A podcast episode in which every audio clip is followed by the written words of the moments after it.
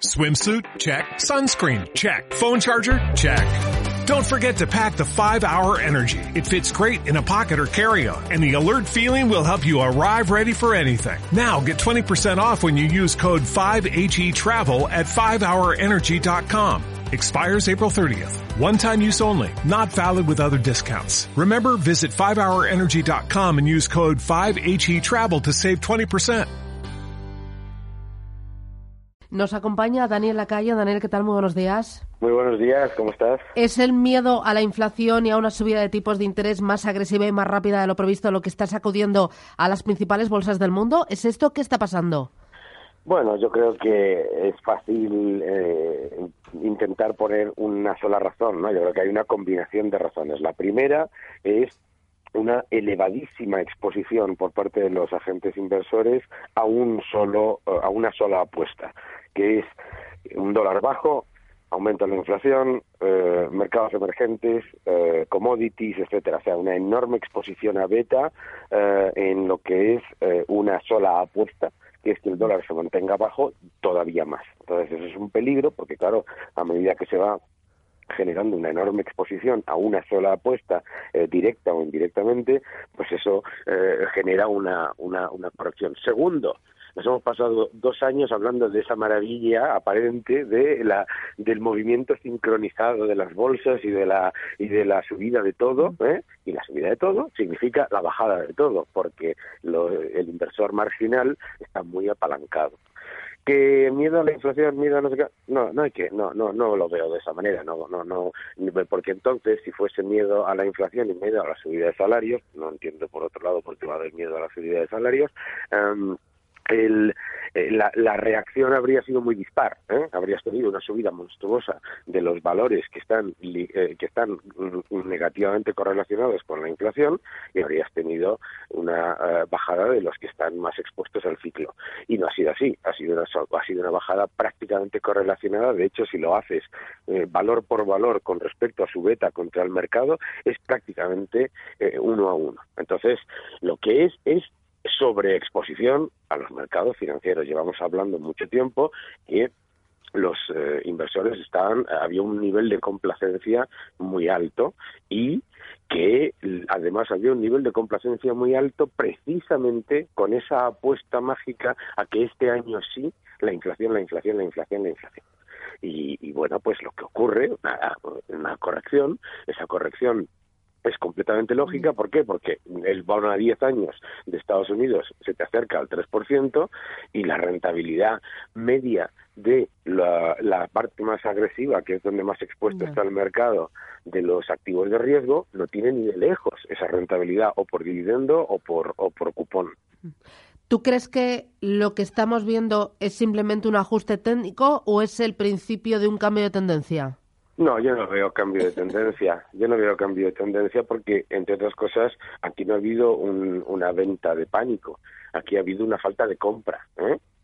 Si has visto fundamentalmente lo que ha habido ha sido una, eh, bueno, una, una pérdida de inversión marginal yo no veo un cambio de tendencia, pero sí veo eh, que eh, la volatilidad que eso no está nada mal, ¿eh? vuelve, que, que nos hemos acostumbrado a una volatilidad bajísima, otro, otra razón, ¿eh? la, la, exposición a corto volatilidad es una de las exposiciones más fuertes en el mercado, claro, pues, eh, cuando, cuando siempre ocurre que cuando los mercados están muy expuestos a una tendencia, pues obviamente eso eso tiene un momento en el que cae. Bueno, pues yo creo que hay que verlo desde un punto de vista de empezar ahora precisamente a buscar oportunidades en aquellos activos en los que no estás eh, extremadamente expuesto a una a una tendencia que encima nos está confirmando, ¿no?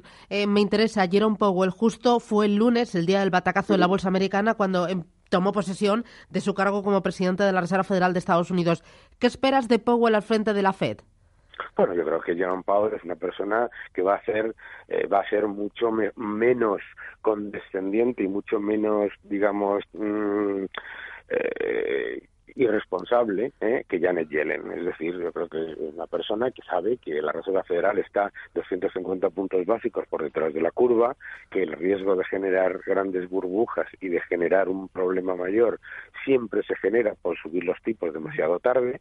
Creo que es una persona técnica y no tan política como, como era Janet Yellen y por lo tanto pues que, que acudirá a tomar decisiones basadas en lo técnico y eso es lo que le molesta a los a,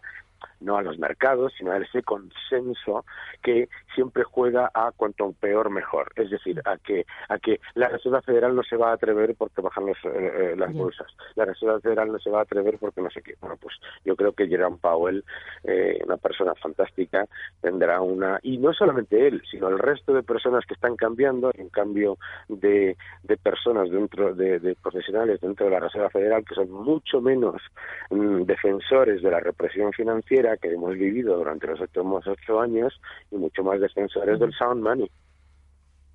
Sí.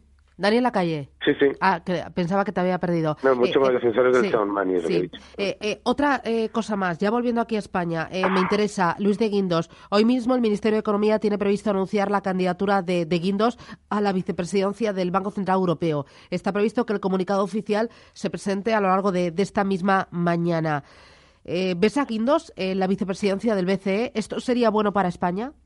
Hombre, sería fantástico, ¿no? Yo creo que sería una muy buena noticia.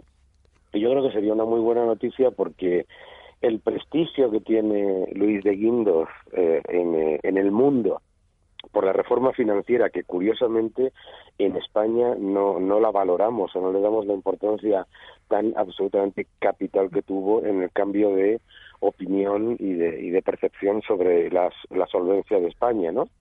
Em, es una persona que tiene un enorme prestigio, tiene un enorme prestigio además en cuanto a su solvencia no solamente técnica, sino, sino en cuanto a su capacidad de llevarse bien y de, y de comprender y de, y de dialogar con distintas personas. Es un perfil muy, muy adecuado para la vicepresidencia del BCE y sería fantástico para España porque, porque además lo merecemos, ¿no? ¿Y si Guintos deja el Ministerio de Economía, a quién ves como ministro?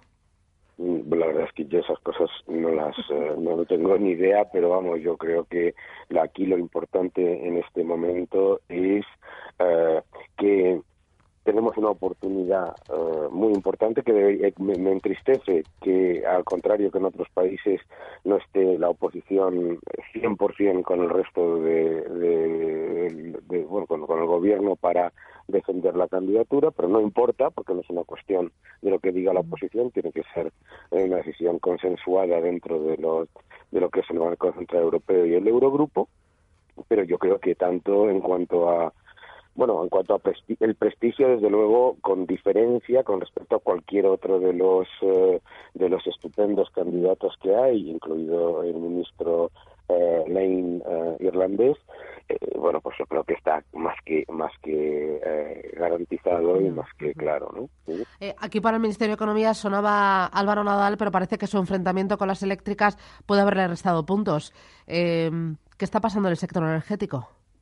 Pues yo creo que ha habido una, una, filtración completamente desproporcionada y, y, desde luego injustificada y, y una idea como de que en España hay un problema de riesgo regulatorio y de inseguridad jurídica que no tiene nada que ver ni con la propuesta ni desde luego con lo que se va a poner encima lo, el devenir del sector energético. El sector energético lleva en, en reestructuración desde el año 2001. ¿eh? ¿Te acuerdas con lo del, 2004, con el libro blanco? No sé qué. Llevamos a, con, a vueltas con el sector energético mucho tiempo.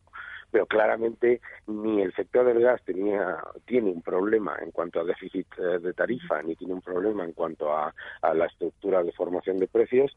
Y bueno, pues yo creo que aquí lo que ha habido, ha habido una, una exageración tan absolutamente dramática, porque yo he visto algún informe de, informe técnico de algún banco de inversión hablando de impactos de 800 millones, 740 millones de euros, no para nada, ¿no? Y yo creo que eso es parte de, bueno, pues veremos, esperemos que las aguas se calmen y que la gente entienda que no, es no hay un problema de riesgo regulatorio ni de inseguridad jurídica. Daniel Lacalle, un placer charlar contigo.